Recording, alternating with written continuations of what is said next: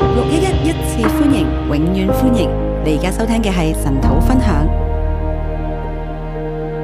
弟兄姊妹平安，弟兄姐妹平安，今日我哋嚟睇第八章啊。今天我们来看第八章。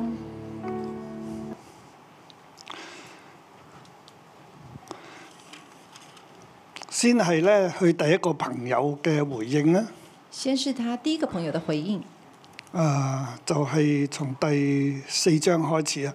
就是从以第利四法，第四章开始，跟住係約伯對第一個朋友嘅回應啊。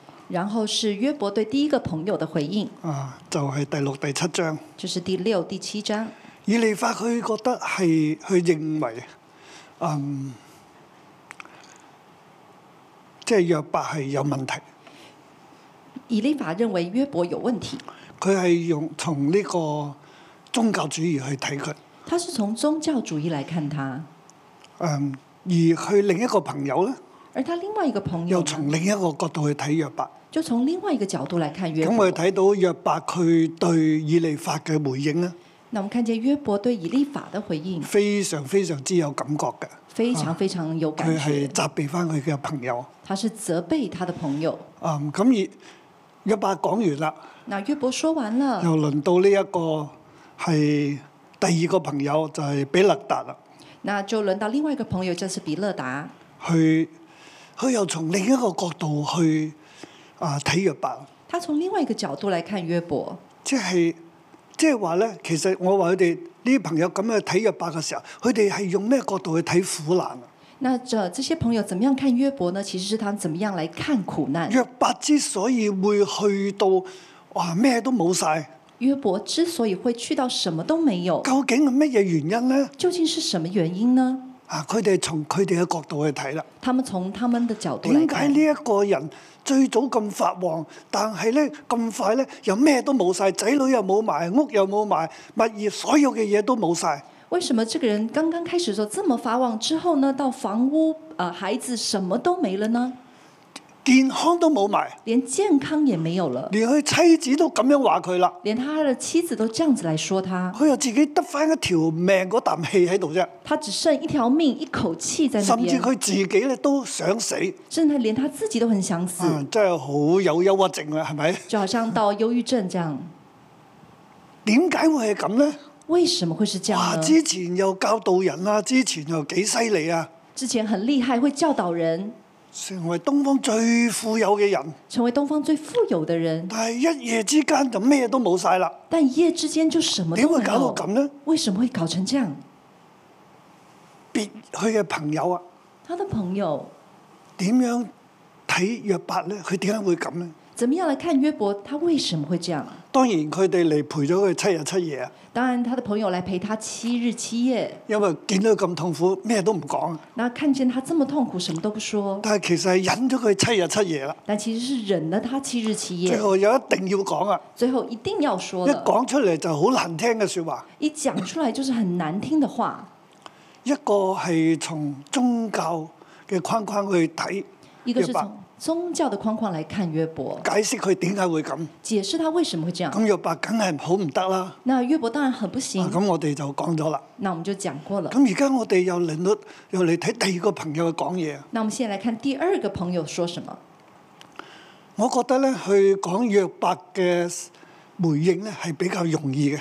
我觉得他讲约伯的回应呢是比我話较，我哋啊，我我哋哋今日啊。我们今天即係我站喺呢個地方咧，我哋要去分享約伯記咧。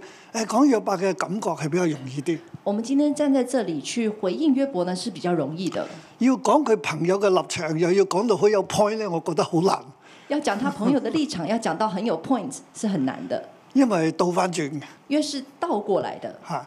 因為朋友咧唔知道天上發生咩事啊嘛，因为朋友不知道天上發生唔什麼知事，道約伯點解會咁啊嘛。也不知道约伯為什咁麼佢會這哋樣就不斷去揾原因啦，所以我們就他不斷的去找原因，去分析啦。他去分析。啊，其實最一啲喺痛苦當中好受苦嘅人，你同佢去分析咧，佢點解咁痛苦？點解會係咁咧？其實係好艱難嘅，好難接受啊！在痛苦當中的人，你去跟他分析為什麼會這樣，怎麼會搞成這樣子，其實是很難受的。即係好多往往呢啲分析就成為控訴。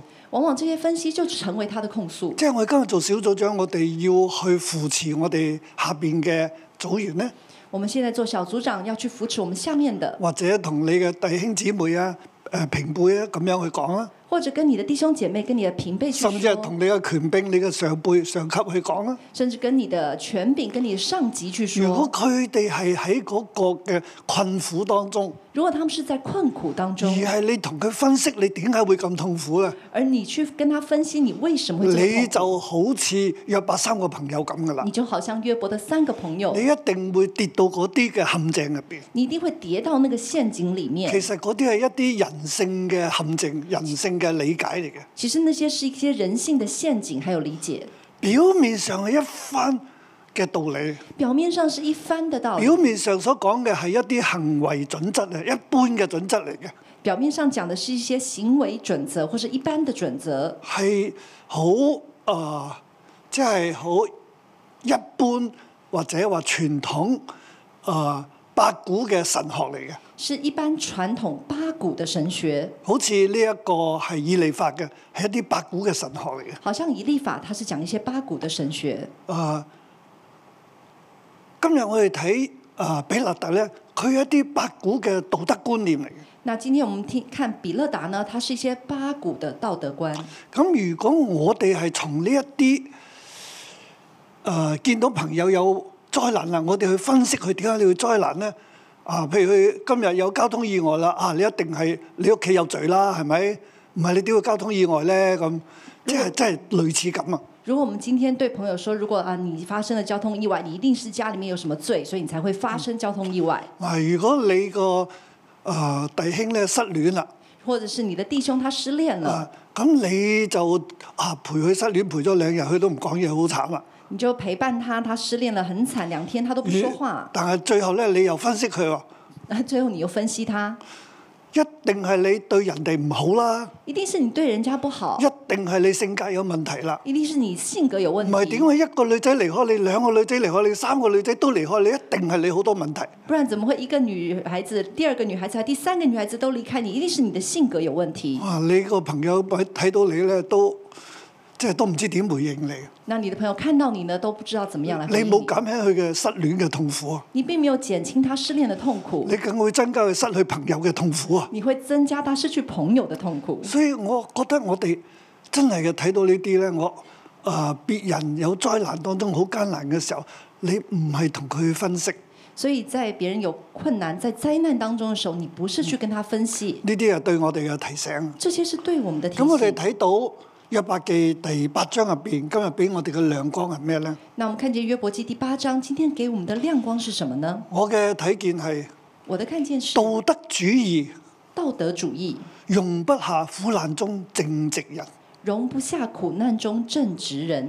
約伯佢係正，佢係正直人，約伯他是正直人，佢係完全正直嘅人，他是完全正直的敬人，畏神，遠離惡事。敬畏神，遠離惡但係事。當佢遭難嘅時候呢，但當他遭難的時候，嗱佢成為苦難中嘅正直人啦。啊他成為苦難中的正直人，而佢嘅朋友喺道德主義嘅框架之下，容不下佢。而他的朋友在道德主義的框架下容不下他。所謂容不下佢呢。所謂的容不下他，就係佢喺道德嘅框框入邊去睇約伯嘅時候，就是他在道德的框框去看約伯的時候，就係佢嘅結論就係約伯你唔係正直人，他的結論就是約伯你不是正直人如。果你係正直人，你唔會有苦難。如果你是正直人，你不會有苦難。你今日有苦難，即係話你唔係正直人你今天有苦難，表示你不是正直人，啊，係對約伯嘅結論可以咁嘅控訴嚟嘅。是對約伯的一個控訴。但係呢個標題提醒我哋咧，道德主義容不下苦難中嘅正直人，即係話咧，我哋唔好抱住道德主義去睇喺苦難當中嘅人。所以今天的題目就是道德主義下容不下呃正直苦難中的正直人，告訴我們不要抱着道德主義來看這些困苦中的人。好啊！我哋進入呢個經文入邊，我們來進入經文裡面，將佢分為三段啦，就係、和合本嘅分段嚟嘅。將它分成三段，是和合本的分段。第一段係一節至到第十節。第一段是一到十節，啊，呢三個分段入邊咧，我都啊、其實好難起個小標嘅。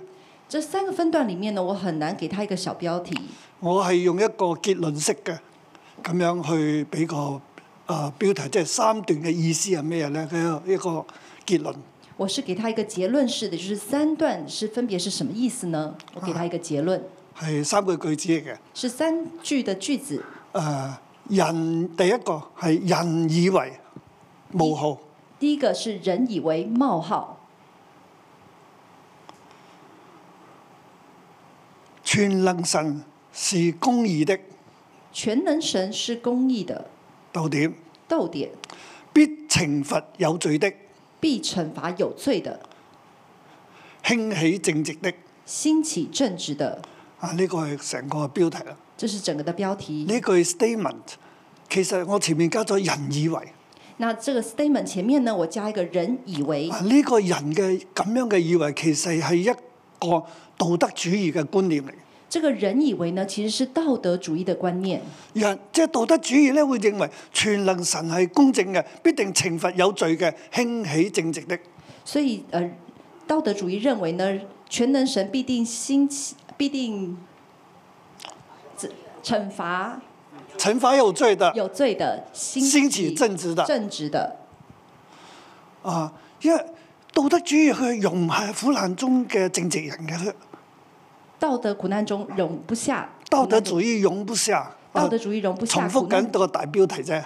苦難中的政治苦難中的政治人，咁佢喺誒，佢、覺得因為神係全能嘅神嚟，因為他覺得神是全能的神，道德主義又係宗教主義嘅好朋友嚟嘅。道德主義又是宗教主義的好朋友。喺宗教嘅框架入邊咧，佢好要求呢一個道德，在宗教主義下很要求這個道德，但係佢又相信咧，神係 El Shaddai，El 但他又相信神是 El Shaddai，El Shaddai 就係全能嘅神啊 Shaddai 就是全能的神，El 就係神啊，El 就是，Shaddai 神就係全能。 ，Shaddai 就是全嗱，我能。呢個喺舊約聖經入邊係好一句好重要嘅誒、呃、對神嘅稱呼嚟嘅。这是在舊約聖經當中對神一個很重我要的哋嘅神稱呼。係全能者啊！我們的神是全能者神，向亞伯拉罕顯現嘅時候，神向亞伯拉罕佢同顯亞伯現的拉時候罕立約就，佢就同亞伯拉罕講就講，耶和華對亞伯拉罕說：我是全能的神，使你在我面前要做一個正直人啊，呃，亞伯拉罕對呃神去，完全人。他說我在神面前要做一個完完全的人。神對亞伯拉罕神說：對亞伯拉罕說我是全能的神：“，我是全能的神， 你要喺我面前作個完全人。你要在我面前做一個完全阿伯人。神就同亞伯拉罕立約啊。”神就跟亞伯拉罕立約其。實嗰個完全人嗰、個完全咧，就係、呃整全啦，即係信心。完全人就是整全，是信心。你整個人行喺我面前，係要顯得咧，我係一位全能神。你整個人行全能在的我神面前呢，要顯出我是一個全能神啊，，呢、個就係完全啦。這就是完全。啊，呢、個完全同阿約伯嗰個完全有少少差別，但係都係類似。這個完全跟約伯的完全有一點點差別，但也是差不多。喺英文嘅翻譯都係 completeness。在英文裡面都是 completeness。你要成為一個完全人。你要成為一個完全所謂人完，全人就係你啊嘅、行為咧，要顯出我係全能嘅神。你所謂完全人就是你的行為，那顯出我是一個全能神，我係你嘅神。我是你的我神同你互動，我與你我同你一互動齊，我跟你一起所以你呢個地上嘅生活咧，對咩人都好啦，你甚至生兒養女嘅事情，你係咪能夠生到仔嘅事情上面，你都要顯得我係全能嘅神。就是在世界上的事情，在地上的事情，就包括你能不能夠生孩子，都要顯出我是不是全能的神。所以當佢九啊九歲嘅時候，神咁同佢講就係同佢立約，就係一百歲佢就要生兒女啦，啊所生以生以撒啦，九十九歲的時候，他與神立約，他就說：你一百歲的時候，你就要生以撒，就係、你要有信心就是你要有信心，啊，嗰、個完全啊，就是那個完啊全。呢、個係亞伯拉罕嗰度這是亞創伯拉世罕記的。，咁嚟到約伯記咧。來到約伯記呢，就係即係呢個嘅完全，亦都係講 completeness 嘅一個完全，佢係呃包括係佢嘅品格嗰方面嘅。这个完全也是 completeness，但是也包括他品格的那个部分。啊！呢度喺創世啊約伯記第一章第一節就有，佢係完全正直、越敬畏神、遠離惡事嘅人。在约伯记第一章第一节那边就讲到，他是完全正直、敬畏神、远离恶事。咁喺第八章呢度講咧，佢嘅朋友話：你話你自己係正直，係完全那敬畏神、遠離惡事，你係純正嘅人。第八章这边就讲到，他朋友说：“你是完全正直，而且敬畏神、远离恶事的。佢其實對佢對約伯呢個人本身佢嘅道德、佢嘅品格咧，佢係唔相信約伯係咁。”他对约伯的道德品格呢，他是不相信的。佢第一節至到第十節咧。第一到第十节，佢主要呢度有啊、三個小點嘅。他主要有三个小點。佢首先咧就攻擊約伯，話你講呢啲嘢要講到幾時咧？你嘅口中嘅言語如狂風，要到幾時咧？他首先攻击约伯说：“你说这些话要到几时呢？口中的言语如狂风，要到几时呢？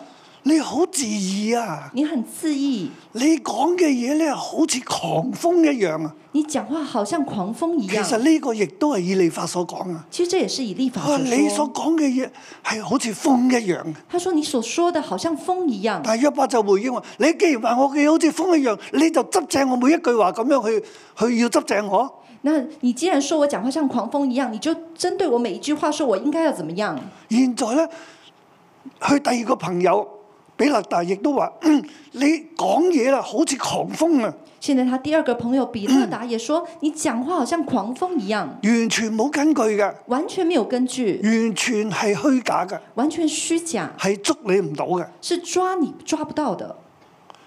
你講嘅話好滑頭啊，你的讲话是很滑头的，係唔真實嘅。是不真实的。你話你自己好好咩？你你觉得你自己很好吗？你埋怨神，你埋怨你神，覺得你自己仲係一個正直人？你觉得你还是一个正直人？你咁樣樣，而家係對神你，神對你好唔公平，好唔公義。现在你说神对你很不公平，很不公义，你想死，你想死，點解你會咁呢？为什么你会这样呢？你賴神。你来怪神，第三節佢又講：神岂能偏離公平？全能者岂能偏離公義？第三节，神岂能偏离公平？全能者岂能偏离公义？或者係你個仔女有罪啦，或者你的仔呃儿儿女有罪了，你先會咁樣。你才会这样子。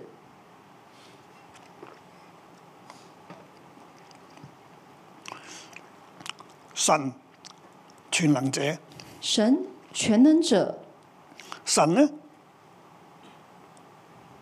豈能即係其實佢話神係唔會偏離公義嘅，神不公会平偏离公平，全能者唔會偏離公義嘅。全能者不会偏离公义。嗱，呢度講神全能者这里讲神全能者 El Shaddai， El Shaddai，佢話 El 點會偏離公平？Shaddai 點會偏離公義？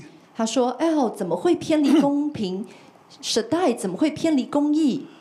神係全能者嚟㗎，神是全 能佢者，既然係神係全能者，他既然神是全能者，佢所做嘅一切，他所做的一切，今日你所面對嘅一切，都係神嘅公平公義嚟嘅。今天你所面对的一切都是神的公平公點解義。你話神冇公平冇公義？为什么你说神没有公平，没有公义？你今日嘅問題咧，你今天的问题，佢話或者啊，係因為你嘅兒女得罪咗神啊，或者是因为你的儿女得罪了佢神，哋受報應啊，他们受报应，係你哋屋企嘅罪嚟㗎。是你们家的罪，你自己唔知咩？你自己不知道吗？嗱，你兒女係有罪嘅，你的儿女是有罪的，佢哋有罪啦。他们有罪。啊，跟住咧第五節，你若殷勤的尋求神，向全能者懇求，你若殷勤寻求神，向全能者恳求，神係 El Shaddai，神是 El Shaddai，佢係神，佢係全能者。他是神，是全能者。如果你真係尋求去向佢懇求咧，如果你真的寻求他，向他来恳求，佢必定會答應你嘅喎。他必定会答应佢你全能者的佢，聽見啊嘛。因为全能者会听得见。但係問題喺呢度啦。但问题在这里，係啊，你有為你嘅仔女求啊？是你有为你的儿女去求，每年咩時候你嘅仔女一齊食飯，你都之後你都為佢哋獻祭啊？每年你的儿女一起吃饭之后呢，你都为他们来献祭，佢應該聽你啊，他应该要听你，因為你哋嘅又真係有罪啊。因为你的儿女真的有罪。但係點解佢都冇聽呢但为什么他都没有听呢 e l s h a d d 點解唔聽呢？ ？El Shaddai 为什么没有听呢？你如果係正直，啊你如果是正直，約伯話佢自神話佢係完全正直啊嘛。神说约伯是完全正直。嗱嚟到咧，你真係正直，如果你真的正直，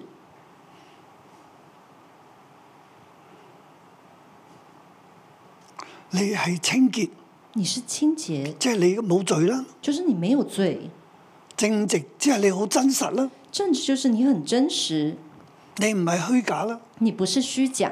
你又係冇罪，如果你又係冇罪，你又係真實嘅話，如果你又没有罪，你又是真实的话，你所講嘅嘢神一定會聽，你所说的神一定会听，佢就一定會興起你，他就一定会兴起你，使你公義的居所興旺。使你公义的居所兴旺。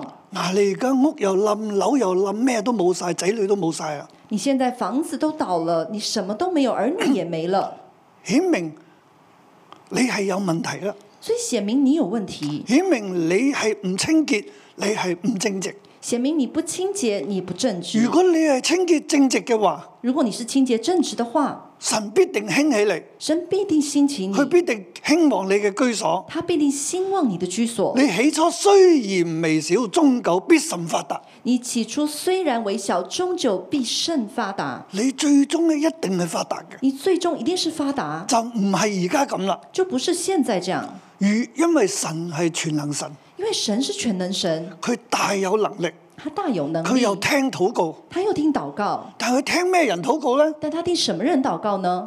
聽清潔正直人嘅禱告。听清洁正直人的祷而家告。你咁樣嘅問題，现在你这样的问题就，係神冇聽你禱告啊！就是神沒有听你祷告。而家你咁嘅問題就係你屋企你嘅仔女同你都有罪啊，现在你的这样的问题就是你的家、你的儿女都有罪，所以你會去到咁係神嘅懲罰嚟嘅。所以你会来到这样的地步，是神惩罚你。神係全能者。神是全能者。講到呢度。讲到这里，比勒達咧都覺得未夠，比勒达还觉得不够，佢睇到約伯嘅表情，他看到约伯的表情，約伯真係好唔得佢咁嘅眼光去睇佢。啊约伯真的是很不行，他的眼神来这样的看你話他。哎我嘅禱告冇用，你说我的祷告没有用，我點解冇用？我禱告冇用就係因為我唔正直，我唔清潔。我祷告为什么没用？就是因为我不清洁，我不正直。但係我苦心自問，我係好正直，但我扪心自问，我很正直，我好清潔。我很清洁，我嘅靈話俾我聽，我係咁，我的灵告诉我我是这样，我問心無愧，我问心无愧。我又係咁樣去懇求神。我又是这样子来恳求神，只不過你話我唔清潔、唔正直，話只是我屋企有罪，你说我不正直、不清洁，说我家里有話罪，我嘅禱告冇效。说我的祷告无效。比勒特見到約伯咁樣嘅表情，比勒达看见约伯这样的表情，佢就再講多啲啦。他就再讲多一点了。請你考問前代，请你拷问前代，追念他們的列祖所查究的，我們不過是昨日才有，一無所知。我們在世的日子好像影兒，追念他们的列祖所查究的，我们不过从昨日才有，一无 所知。我们在世的日子好像影儿。嗱，呢有個括號嘅，这里有个括号，就係佢話其實我哋人呢係好似尋日先有嘅咋。他的意思就是好像我们人呢，啊我哋好像在昨世天才嘅有啊日子好短嘅，我哋係一無所知㗎。我们在世的日子很短，我们是一无所我知哋好的。唔認識自己，我哋好唔認識呢個世界，我们很不认识自己，很不认识这个世我哋界。所知嘅好有限嘅。我们所知道的很有我哋在世限。嘅日子亦都好似影一樣。我们在世的日子捉都捉唔好像住影儿嘅抓都抓不住。嗱，你連你自己日子都捉唔住，你點可以話好認識你自己呢？你连自己的日子都抓不住，你怎么可以说你很其认识自己呢？約伯啊，你話你好正直，约伯，你说你很你正好直真實，你很真實，係咪啊？是不是真的啊、你認識你自己有幾多啊你？认识自己有多少呢？其實我哋咩都唔知嘅，其實我们什么都不知道的。唔信你問下先人啦、祖先啦、不信的話，你問一下你的祖先，祖先都可以話俾你聽啊。祖先也可以告訴你了。其實我哋係咩都唔知嘅，其實我們是什麼都不知道，佢哋嘅聲音呢，會喺你嘅心入邊。第他們十節，他們的聲音會在你的心裡面，他們岂不指教你，告訴你從心裏發出言語來嗎？他們豈不指教你，告訴你從心裡發出言語來呢？就係話俾你聽，意思就是告訴你，我哋都死晒啦，我們都死了，我哋日子真係好短噶，我們的日子真的很短，真係咩都唔知噶。就是什麼都不知道的。我在世真係咩都唔知嘅。我們在世是什麼都不知道。約伯點解你話你知啊？約伯，你為什麼說你知道你呢？憑乜嘢話你自己好正直？你憑什麼說你自己很正直呢？你憑乜嘢話你自己係清潔？你憑什麼說你自己是清潔呢？你係虛假嘅約伯，你是虛假的，約伯。冇人可以咁講自己好清潔啊，没有人可以说自己很清潔、好正直嘅，很正直，冇人可以話自己冇罪嘅。没有人可以说自己沒有罪。嗱，呢一個嘅論調那这個的論調係好道德嘅，是很道德的、好道德主義嘅，很道德主義的，同埋好二分法。而且很二分法。佢嘅邏輯係好簡單、好直接嘅，它的邏輯是很簡單、很直接，一係就清潔，一係就唔清潔，一係就正直，一係唔正直，一邊就是清潔，一邊就是不清潔，一邊是正直，另外一邊就是不正冇直，嗯中間嘅，而沒有中或者間冇的，超乎上面嘅。也沒有超乎上面的。所以我會好簡單嘅二分法，所以我說它是簡單的二分而法，且用道德嚟分。而且用道德來分，啊，呢、個係好人，呢、個唔係好人。這個是好人，這個不是好人。但係咁樣嘅人呢，但這樣子的人，咁樣去去劃分呢、個世界，劃分所有人嘅人，这样子来划分世界所有人的人，其實佢都審判緊自己。其实他也在审判他自己。佢唔單止唔能夠容下約伯啊，他不单只不能够容下约伯，佢知道佢其實佢自己咧都係好虛假嘅。他其实知道自己也是很虚假的。所以佢明白自己所以他明白自係己虛假嘅，是因虚為假佢，思想世界入邊就係咁樣二分法。因为他思想世界里面就是用这样的二有分邊一法。個人能夠完全正直呢？有哪一个人可以完全正佢直覺得呢？冇㗎，没有的。所以約伯唔係完全正直嘅，所以约伯不是完全正直的，因因為佢睇自己咧都唔係完全正直嘅，为他看自己也不是所以完佢全用正呢個直。諗法咧去諗人。所以他用这个想法来想别人，所以喺佢嘅世界入邊咧，所有嘅人咧覺得正直嘅人，佢都唔係唔正直，佢都係假嘅。所以他在他在他眼中呢，所有其他不正直的人，他都是不正直的，他都一是個假的。虛假嘅人，佢認為全世界嘅人都係虛假嘅；一个虚假的人，他认为全世界都是虚假的；一個偷嘢嘅人，佢認為全世界嘅人都喺度偷嘢嘅；一个会偷东西的人，他会觉得全世界都会偷東西的；一個好苦毒嘅人，佢認為全世界嘅人都好苦毒嘅。一个很苦毒的人，觉得全世界的人都是很苦毒佢的。容不下冇苦毒嘅。他容不下没有苦毒的弟兄姊妹，呢、一個嘅睇見，这个看見，其實係我生命入邊好深嘅睇見。是我生命里面很深的看見。我係一個好單純嘅人，我是一個很單純的人，但係我嘅朋友咧唔覺得我係單純，但我的朋友不覺得我是單純，佢覺得我係假嘅，他覺得我是假的，佢接納唔到有咁單純嘅人。他接納不了有這麼樣單純的人，話跟神就咁樣係傻傻地咁跟神，說跟隨神就這樣子傻傻的去跟你咁樣隨哎跟神，神一定有目的。你這樣子的神一定有目的。佢唔接納嘅，他不接纳，嗱，呢啲係從道德主義去出發，这是从道德主义来出同埋发，好簡單嘅黑白嘅觀念，而且很简单的黑白的概唔念，係黑即係白。不是黑就是白。而我係黑嘅，我覺得全世界都係黑嘅，而如果我是黑的话，我觉得全世界都是黑，係好無知嘅諗法。是很无知的想法。佢一個會偷嘢嘅人咧，一个会偷东西的佢常人，常都會防別人嚟偷佢嘢嘅。他常常会防备人家来偷他东西；一個呃人嘅人咧，常常都覺得係人別人要呃佢嘅，一个常骗人的人呢，他会觉得别人常常要骗他。係其實咁樣係好痛苦。其实这样子是很痛苦的。比勒特話約伯咧，彼你得达唔话，係正直人，彼得达说：“约伯，你不是正直人，你唔係清潔嘅。你不是清洁的。神係全能神，神是全能神，今日你嘅屋企一切所遭遇係神懲罰你，因為你就唔係清潔正直嘅人。今天你所发生的一切呢，就是神要惩罚你还有你的家，因为你就不是正直清洁的人。你仲口口聲聲堅持你嘅清潔正直，堅持你自己係捉住神嘅話，你还口口声声的说你是清洁是正直的，你正清洁的抓住神的话你，仲話你而家唯一嘅力量就係神嘅話，你还说你现在唯一的力量就是神的话，全部假㗎。全部都是假的。佢唔相信，佢唔接納。他不相信，不接纳。繼續佢再講啊。他繼续又在说第二大點，啊第二大点，十一節至到十八節，十一到十八节，人以為人以为即係冇號。冒号很早發旺，也很快枯乾，很早发旺，也很快枯干，必定係假冒為敬畏神。必定是假冒敬畏神。即係人認為一個人呢，就即人认係其为，實係比勒達認為一個人呢，就是比勒达认为人呢，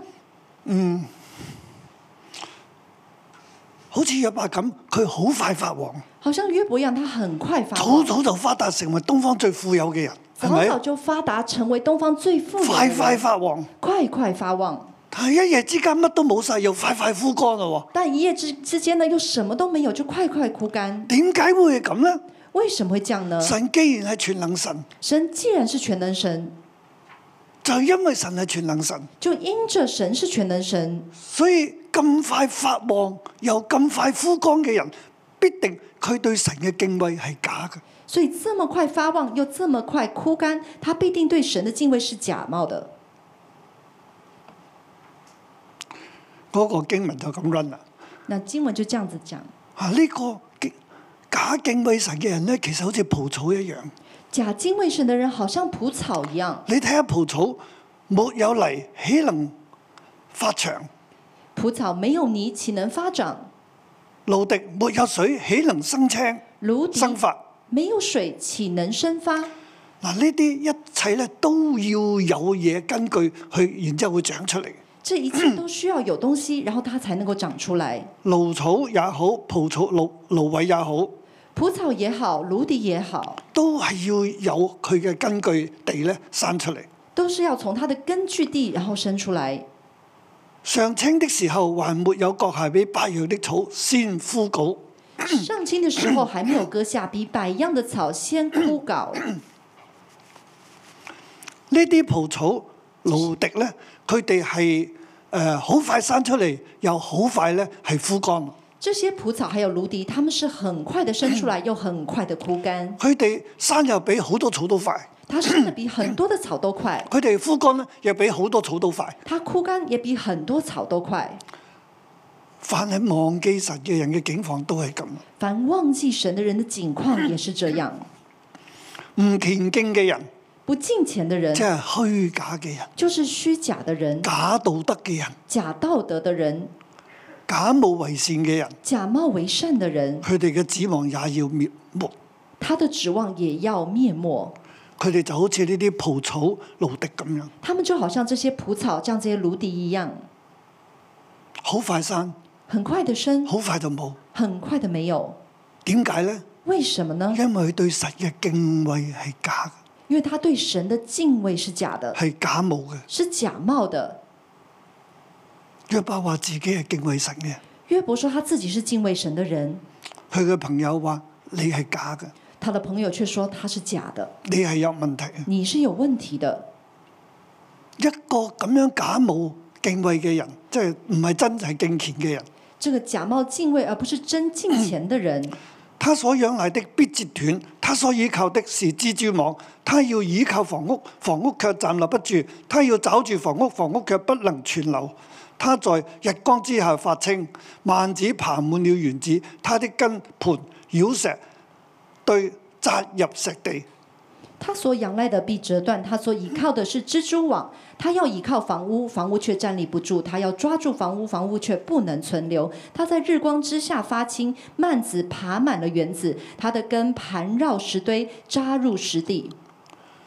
約伯，你點解咁發旺呢？约伯，你为什么这么发旺其實呢？你好似蘆葦一樣，其實你好像芦哦苇一好快樣，發旺，好快枯乾。很快的发旺，很快的枯咁干你。所憑藉嘅咩呢？那你所凭的是什么你呢？點解會咁發旺呢？你为什么你这么发旺最早點解會咁發旺？最早为什么这么发旺其呢？實你所依靠嘅係你嘅房屋，其实你所依靠的是你的房屋，因為你有啲錢，所以你繼續用錢就賺好多錢啦。因为你有一些錢，所以你就繼續用錢來你所賺依更靠多嘅錢。蜘蛛網啊，你所依靠的哇是個蜘蛛網好大啊，啲嘢飛嚟你就撈住佢啦，但係好容易爛嘅。但那個網子很大，有所有東西飛過來的時候，你就抓住它，但卻很容易你爛。要捉住嘅嘢其實係捉唔住㗎。你要抓住東西，其實你抓不住的。你所依靠發旺嘅嘢係啊，發旺一陣跟住就冇啦。你所倚靠發旺的東西，沒錯，可是很快就沒有了。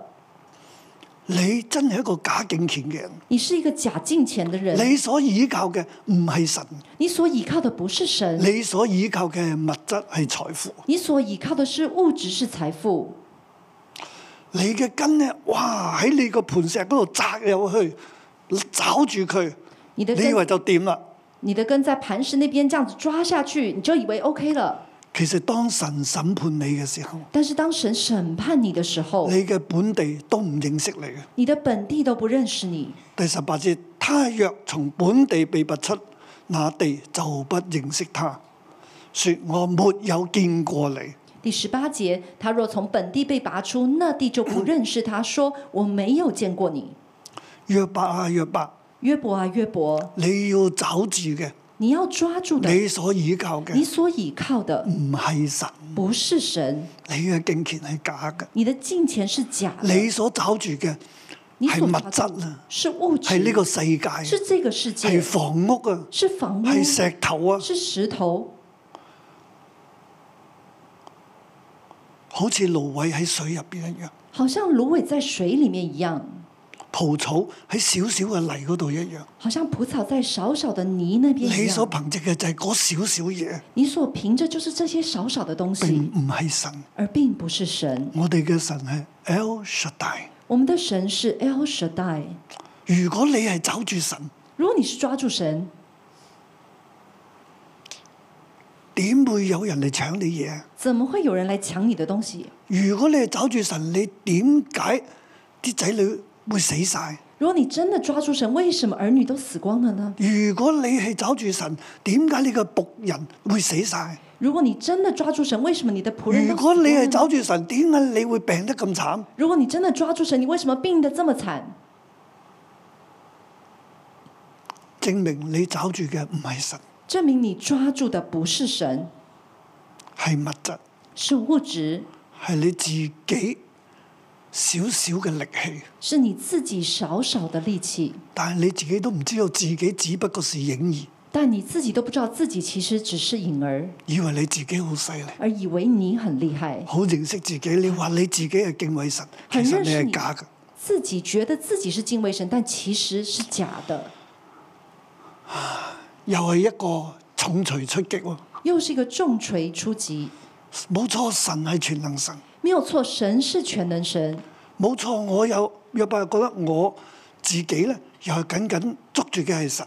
约伯自己觉得我紧紧抓住的是神，我而家僅有嘅力氣，我嘅開心嘅地方就係我仍然可以即係去行神嘅話。我现在仅有的唯一开心的地方就是我仍然能够抓住神行神的话。但係朋友唔係啊，但朋友说不是，連佢呢個水泡嗯都要攞走啊！连他这个游泳圈他都要拿走。好唔被接納啊約伯，是很不被接纳。佢嘅朋友冇辦法容得下佢，他的朋友没有办法容得下他，因為朋友嘅道德觀念、道德主義冇辦法容得下咁樣一個苦難當中，仲仍然話自己係好有品格嘅人。因为他的朋友的道德主义容不下他在苦难当中仍然说自己是很道德的人。如果你滿有道德，你真係敬畏神，如果你蛮有道德，真係正直，你就唔會搞成咁。你真的敬畏神，你就不会搞成这样。嗱，啊、我哋睇埋呢一段啦，第三段，我们再看第三段，二十到廿二節，二十到二十二节，人以為無號，人以为冒号，被丟棄的一定是神丟棄，被丢弃的一定是神丢弃，分號；分号被神丟棄的被神丢弃的一定不是完全人。一定不是完全嗱，人。呢個係比勒達嘅推論嚟嘅。这是比拿达的推论。而家約伯被丟棄啦，现在约伯被丢弃了，一定係神丟棄佢啦，一定是神丢弃因為他，神係全能啊嘛。因为神是全能。咁既然係神被神丟棄啦，既然是被神丢弃全，能神點會丟棄偏離公義公平呢？全能神怎么会偏离公平一公义定呢？唔會㗎。一定不会，所以一定係約伯自己偏離公義公平啊，所以一定是约伯自己偏离公平一定公係义，約伯唔完全啦，一定是约伯所以不完神先會全丟棄佢。所以神才啊，会呢丢弃個係他。一個好簡單嘅推論嚟，这是一个很简单的推论，其實係 oversimplify 嘅，其实是把它简单化了。太簡單啦。太簡單啦其實呢個世界上天上地下發生嘅事唔係咁簡單嘅，其实天上地下发生的事情不是这么简但单係我的，哋人嘅思想有時就係咁樣黑白嘅二分啊，但是我们人的思想很多时候就是这样子黑白同二埋分啊嗯簡的，單嘅推論嚟。而且简单的推论嗱，。佢點推呢？經文咁講啊。他怎么推呢？经文这样子二十说。節，神必不丟棄完全人，也不輔助邪惡的人。第二十节，神必不丢弃完全人，也不辅助邪恶人，他還要以喜笑充滿呢一啲完全人，他还要以喜笑充满这些完全以人，歡呼充滿嗰啲嘅正直人。以欢呼充满这些正直人。即係神一定唔會丟棄佢，唔單止唔會丟棄佢，仲要讓佢好開心、好喜樂，日子發達發達。就是神不单只不会丢弃他，还会使他的日子呢是喜笑发达。恨惡呢一啲完全人嘅人呢，就要呃羞愧。恨恶这些完全人的人呢，他们就要羞愧，佢哋嘅帳棚呢，就必定歸於無有。他们的帐篷必归于无有。神係全能神，佢必定會保護呢一啲正直人、完全人。神是全能神，他必定会保护这些正直人、完全人。然後嚟到呢個位啦，来到这个这个地方，約伯你係冇神保護啊嘛，约伯，你是没有神保护吗？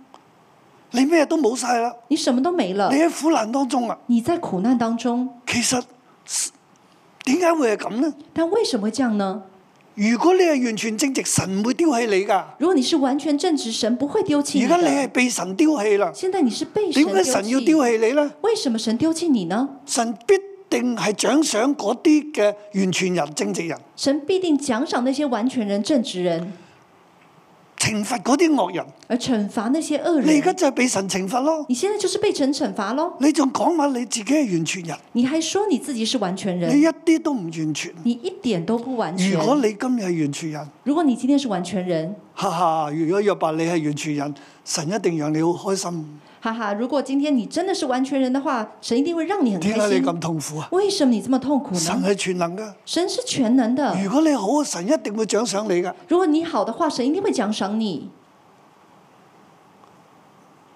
你而家咁樣樣，即係神冇獎賞你啦，你現在這樣子，就是神沒有獎賞係你神啊，拆毀緊你啊！是神在拆毀你啊！啊，呢個係又對約伯一個重錘。這是又對約伯一個重擊。嗱，弟兄姊妹，弟兄姐妹，你哋知唔知道你知道嗎？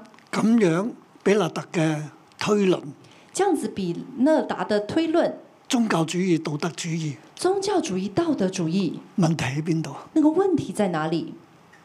嗱，所講嘅嘢表面上都啱嘅，想講的東西呢，表面上都對，係咪啊？是不是？係一般嘅原則嚟嘅，是一般的原則，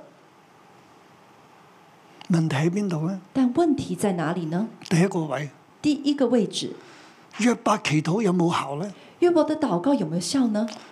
神冇聽佢禱告，係咪就係因為約伯唔完全、神沒有唔聽潔淨呢？約伯的禱告，是不是他真的就不完全，然後不潔淨呢？佢嘅禱告神唔聽，因為佢係唔完全，神的他的禱告神不聽，是因為他不完全，佢唔唔潔淨，他不潔淨，係咪咁呢？是不是這樣呢？好啦，就算約伯係唔完全唔潔淨，好，就算約伯不完全不潔淨，佢係罪人。他是罪人。新約唔係起筆俾起筆話俾我哋聽，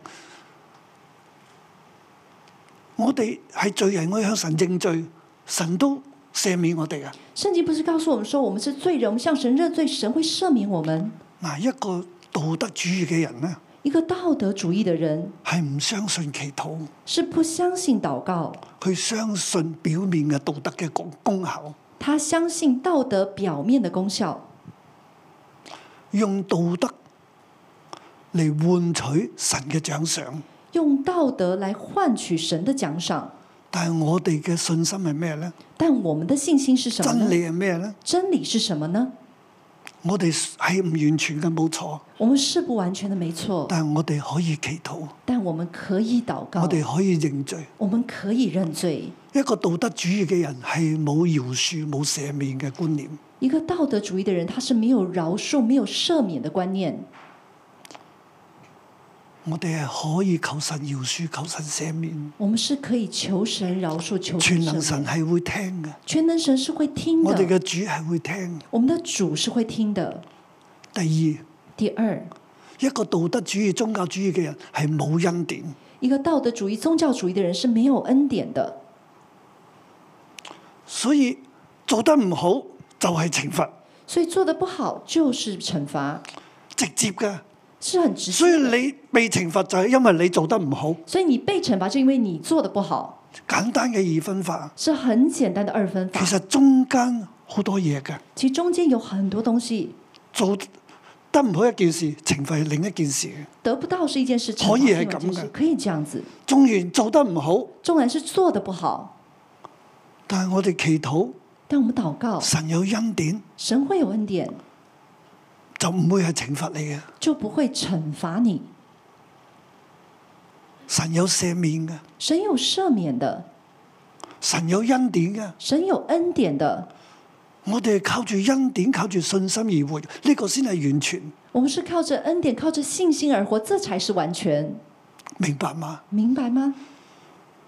何況我哋真係唔知道好多嘢啦。 係佢又講得啱嘅喎，係咪？何況我們真的不知道很多事情，他講的這個地方是對的，因為約伯同埋佢啲朋友都唔知天上發生嘅事噶嘛，因為約伯和他的朋友都不知道天上發生什麼事，所以我哋喺好唔明白嘅時候，我哋真係要仰望神，所以在我們很不明白的時候，我們真的要仰望神，唔好當天上嘅事唔存在。不要當天上的事情單單不從存在地上嘅事咁樣簡單二分法嚟解釋，而單單從地上的事用二分法來看這些事，我哋要知道一定有神。我們要知道一定有但係我神。哋最好嘅作為朋友嘅睇法係點呢？但我們做最好的作為朋友的看法應該是怎麼樣真呢？係陪伴，就是陪伴，一齊去尋求神。一起去尋求神。你覺得佢好辛苦，就係陪佢。你覺得他很辛苦，你就陪伴他；喺佢心情咁壞嘅時候呢，都係要支持佢，在他心情很不好的時候，你就是支持他，唔好解釋嘅，不要解唔好釋，分析。也不要分析。我哋要祈禱，我們要禱告，我哋要支取恩典，我們要支取恩典，我哋要繼續嘅倚靠，我們要繼續的依唔靠，好成為一個控訴者。不要成為一個控訴者。我哋嘅道德主義、宗教主義會讓我哋成為苦難當中嘅人嘅控訴者。我們的道德主義、我們的宗教主義會讓我們成為苦難者當中的控訴者。阿 Man，阿門。求主幫助我哋。求主幫助我們。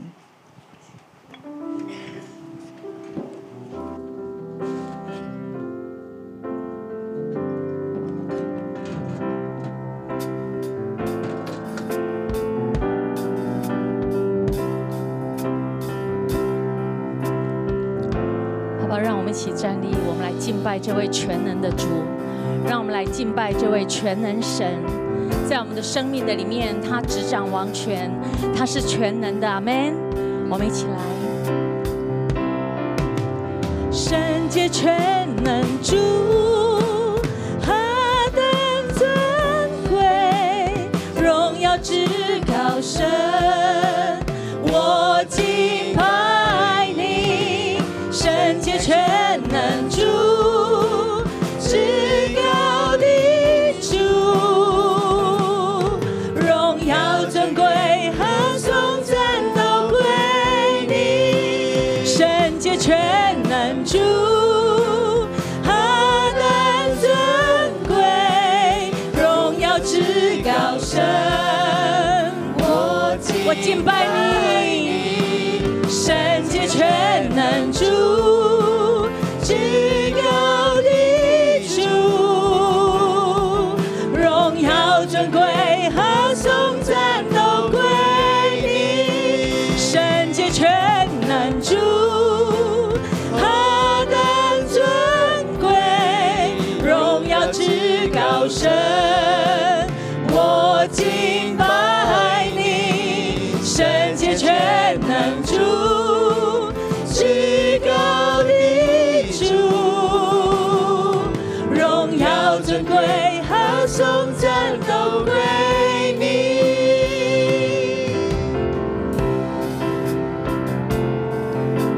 荣耀和尊贵，感谢都归于你，从永远到永远，高坐宝座上。荣耀和尊贵，感谢都归于你，昔在今在永在君王。荣耀和尊贵，感谢都归于你，从永远到永远，高坐宝座上。荣耀和尊贵，感谢都归于你，昔在今在永在君王。荣耀尊贵。荣耀和尊贵，感谢都归于你，从永远到永远，要做宝座上。荣耀和尊贵，感谢都归于你，昔在今在永在君王，圣洁全能主。何等尊贵，荣耀至高神，我敬拜你，圣洁全能主，至高的主，荣耀尊贵和颂赞都归你。荣耀和尊贵，感谢都归于你，从永远到永远，高坐宝座上。荣耀和尊贵，感谢都归于你，昔在今在永在君王，圣洁全能主。何等尊贵，荣耀至高神，我敬拜你，圣洁全能主，至高的主，荣耀尊贵和颂赞都归你，圣洁全能主。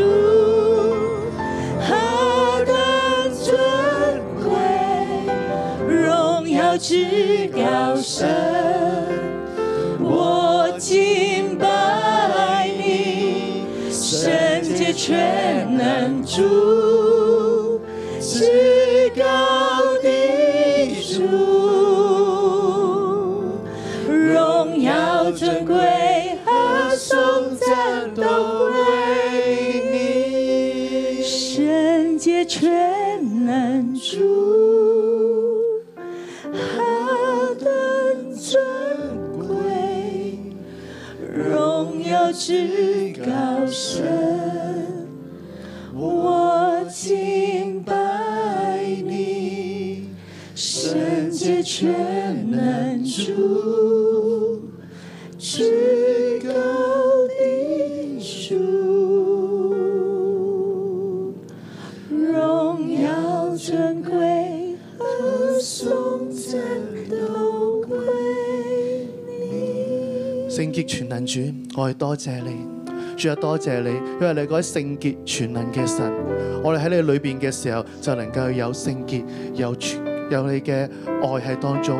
主啊多謝你，因為你係聆聽我哋禱告嘅神，你係施恩。俾我哋嘅神，你係嗰位有慈愛嘅神，主啊，得當我哋喺你裏邊嘅時候，我就有你嘅慈愛喺當中，我哋可以嚟到你嘅施恩寶座前，主啊，多謝你，主啊，多謝你。主啊，真係當我哋喺你面前嘅時候，我哋真係要向你認罪。主啊，我哋常常覺得我哋可以憑着行為，我哋可以因着我哋嘅道德主義去得着獎賞。但係主啊，原來我哋唔能夠因着道德主義、因着行為可以得着獎賞。我哋只能夠嚟到你嘅施恩座前，嚟到你嘅面前，嚟到有慈愛嘅全能神面前，我哋先可以得着呢個恩惠，可以得着恩典。主啊，求你幫助我哋，主啊，求你施恩俾我哋。系弟兄姊妹，我哋都嚟到神嘅面前，我哋咧求聖靈嚟到光照我哋。喺我哋嘅生命裏邊呢，我哋係咪常常都帶住好多道德嘅框框？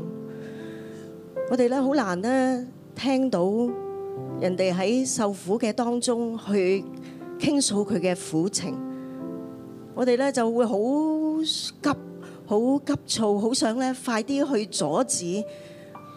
好唔想咧，佢哋咧走去負面嗰個嘅方向。我哋咧會唔會咧好容易好二元論，覺得你受苦就係因為你犯罪，係因為你犯錯，因為你唔正直帶嚟嘅後果。我哋好想咧去糾正佢哋，甚至咧我哋中間，我哋會唔會我哋對自己都係咁樣？我哋都會覺得我哋係自己係好差嘅。我哋都唔想咧聽自己嘅心聲，我哋咧都對自己好多嘅審判論斷，我哋咧都嚟到神嘅面前，我哋咧省察，我哋咧求神嘅光光照我哋，喺我哋咧有冇呢嘅道德嘅框框喺我哋生命裏邊？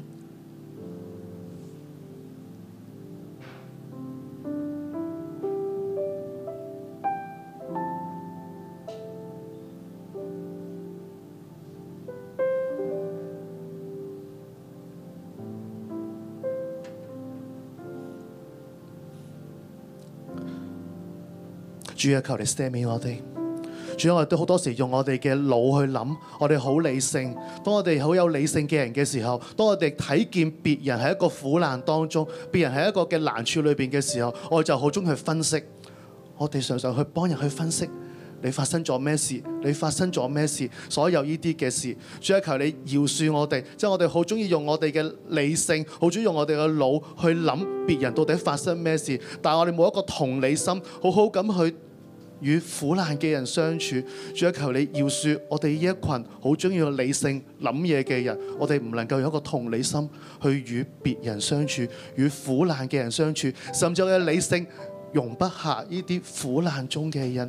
主啊，求你赦免我哋，赦免我哋中意用理性分析、中意去用理性去諗嘢嘅人。主啊，求你憐憫我哋，求你饒恕我哋。主啊，你都赦免我哋，因為我哋好中意咧，就係用以為人以為我以為係咁樣嚟到咧去框住別人，甚至我哋會去框住神你自己。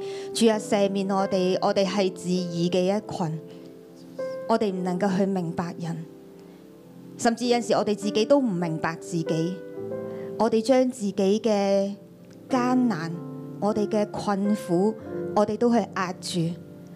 其實最唔真實嘅係我哋，我哋唔能夠喺神你嘅面前做一個真實嘅人。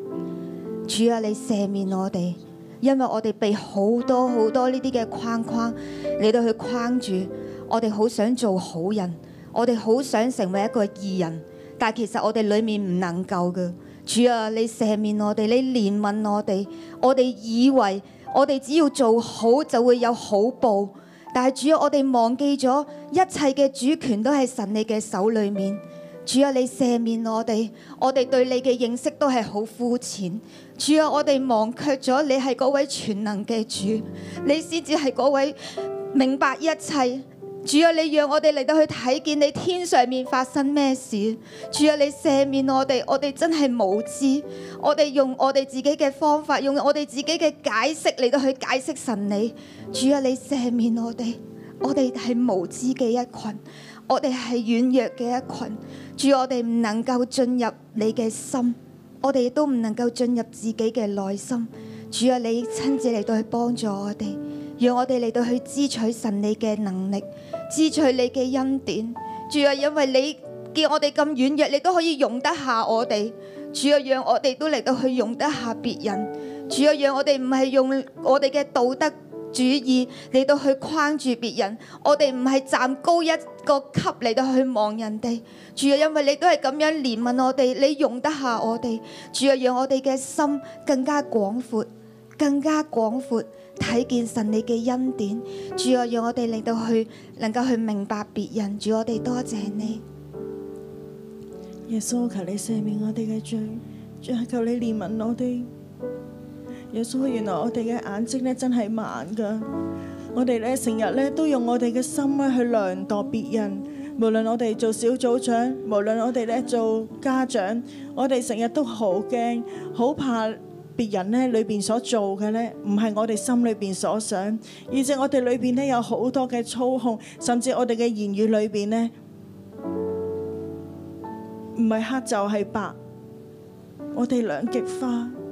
耶穌求你赦免我哋，可憐我哋，我哋對佢哋自己唔認識，甚至我哋咧喺牧養裏邊都喺個恐懼嘅裏邊，就會好多嘅道德標準咧套入去人哋嗰度。耶穌啊，求你赦免我哋，我哋嘅無知，我哋對別人嘅審判，對自己嘅唔認識，對神你嘅唔認識。耶穌啊，求你可憐我哋，讓我哋能夠喺牧羊嘅裏邊靠着你嘅恩典，能夠去幫助人，唔係咧去去推倒人。耶穌啊，求你幫助我哋，可憐我哋。全能的天父，我们今天要到你的面前说，我们忘记你的恩典，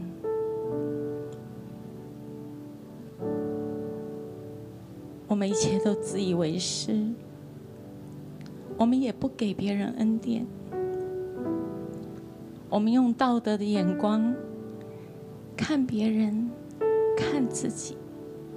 用道德的框框框住别人，框住自己，以至于我们看不见你是全能的，以至于我们看不见你的恩典，以至于我们看不见你的怜悯。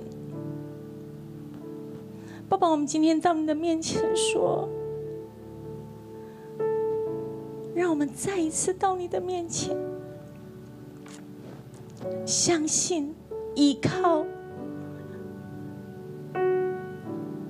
你是那位全能的主，你是那位给恩典的主，你是那位怜悯我的主。因你恩典，我能重新站立；因你的爱，医治我破碎心灵。因你的怜悯，我能感受你的拥抱，因你陪伴，我不再孤单。因你恩典，我能重新站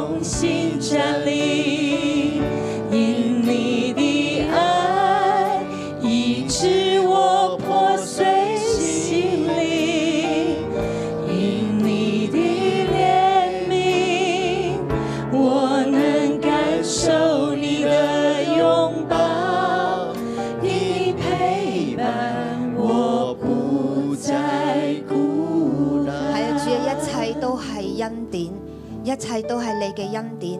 其實我哋都唔能夠站立喺你嘅面前，係因為你嘅恩典，你拯救我哋，係你嘅恩典，你可憐我哋，我哋先至可以成為一個蒙恩嘅人。所以我哋好多嘅禱告都唔係因為我哋嘅我哋嘅道德、我哋嘅努力嚟到去賺取翻嚟。主啊，你今日開啟我哋嘅眼睛，讓我哋睇見恩典。我哋嘅心要盛在你嘅恩典，我哋要回想你嘅恩典，我哋要擁抱你嘅恩典。主啊，一切都係出於你，唔係我哋，唔係我哋嘅努力。主啊，讓我哋今日嚟到去支取你嘅恩典。弟兄姊妹，我都好想咧，我哋一齊嚟到去為到我哋身邊，如果咧仍然喺艱難嘅裏面，我哋都嚟到去向神求恩典。佢哋喺艱難嘅裏面，佢哋唔知道發生啲咩事，佢哋喺好多嘅問號嘅裏面，但我哋向神祈禱，就係、神嘅陪伴、神嘅恩典嚟到去臨到，讓我哋嚟到一齊嚟到去為佢哋呼求。讓神嘅恩典臨到，神嘅能力臨到，讓神嘅揀選臨到，讓我哋能夠去明白神。如果你身邊有咁樣喺艱難裏面嘅弟兄姊妹或者家人，甚至係你自己，你都喺艱難嘅裏面，我哋就為我哋呢啲嘅人嚟到去禱告，呼求神嘅恩典，唔係我哋努力嚟到去博取神嘅。得得到佢嘅同情，而係我哋向神求恩典啊！係神啊，你嚟到去去看看到我哋啊！你嚟看到我哋，你嘅恩典臨到，你施恩俾我哋，我哋嘅禱告嚟到去蒙你嘅。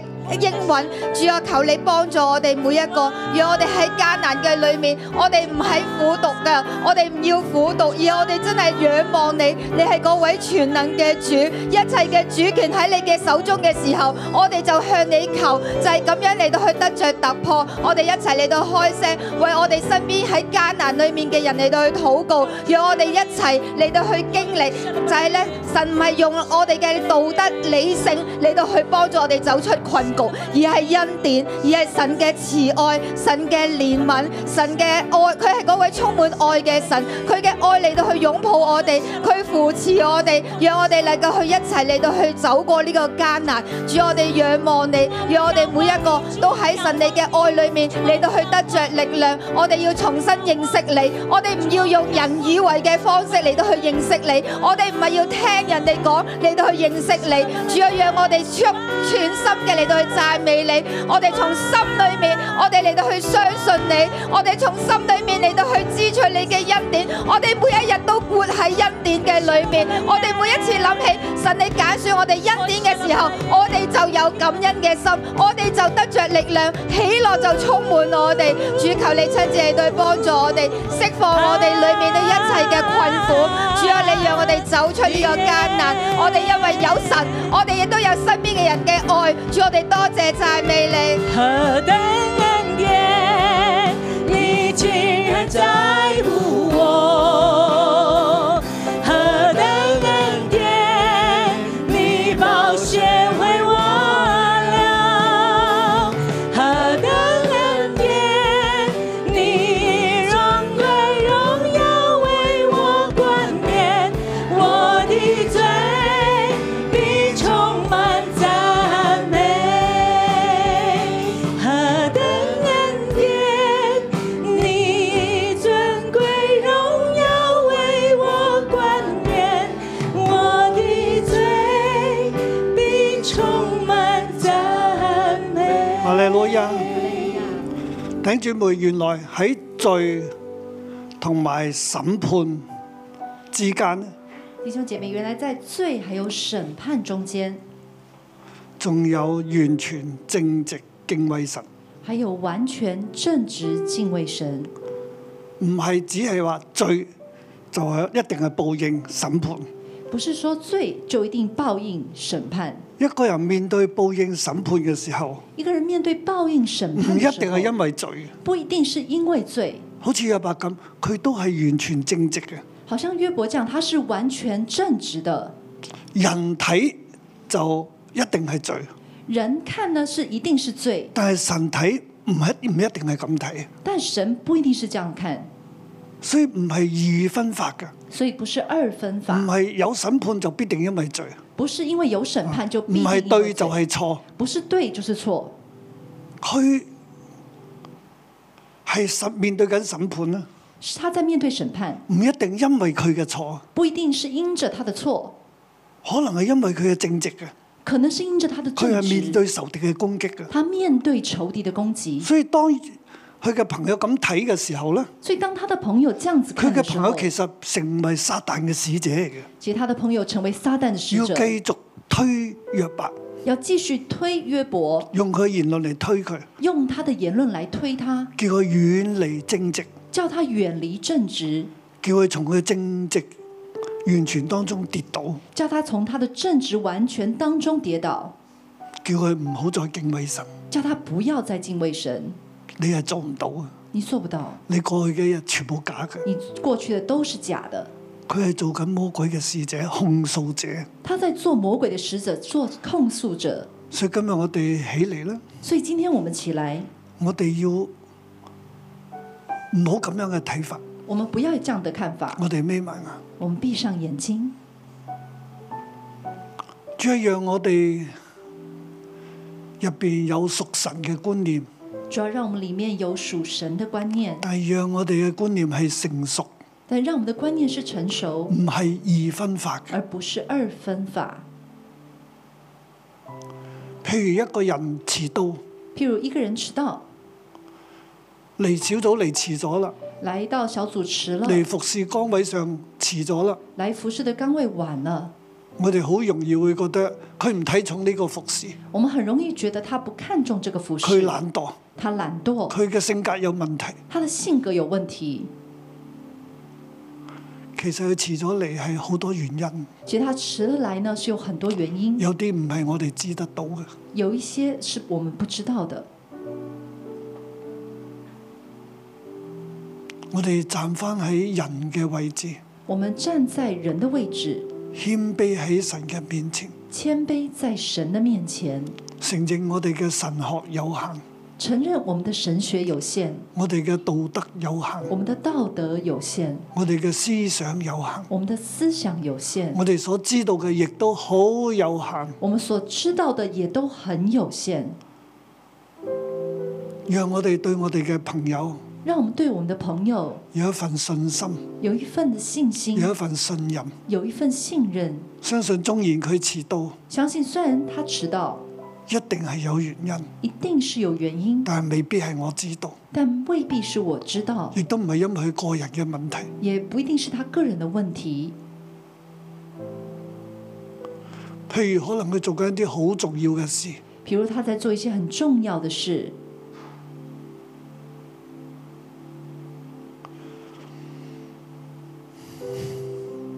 係我哋唔知道，是我们不知道的，我哋就唔好咁快去怪責別人、我们就不要这么快去怪责别人、審判人，审判人。我哋先去明白、我们先去明白，去支持、去等候，去支持，去等候，有愛。有爱。主係讓我哋俾我哋嘅朋友有咁嘅恩典，主要让我们给我们的朋友有这样的恩典，亦都讓我哋對自己有咁嘅恩典，也让我们对自己有这样的恩典，同埋謙卑落嚟，还有谦卑下来，知道神是神，知道神是神，我只不過是人，我只不过是人，係好軟弱嘅人。是很软弱的人。我唔要成為，不要成為控訴別人嘅人。我不要成为控诉别人的人，俾我哋每個頂姊妹更多嘅接納，给我们每个弟兄姐妹更多的接纳。天父爸爸將呢一份謙卑、接納、禱告、俾人恩典嘅 kindness 放喺我哋每個人入邊。天父爸爸将这份接纳，并且给人恩典、祷告的恩典放在我们每个人的里面，讓我哋入邊滿有愛、让我们里面满有爱，有 kindness，有 kindness。你施恩俾我哋，你施恩给我们，幫助我哋，帮助我们建造我哋呢一棵生命樹，建造我们这一棵生命树，祝福我哋每個人，祝福每一个人，奉耶穌基督嘅名，奉耶稣基督的名，阿 Man，阿门。多謝主，謝主好祝福大家。祝福大家。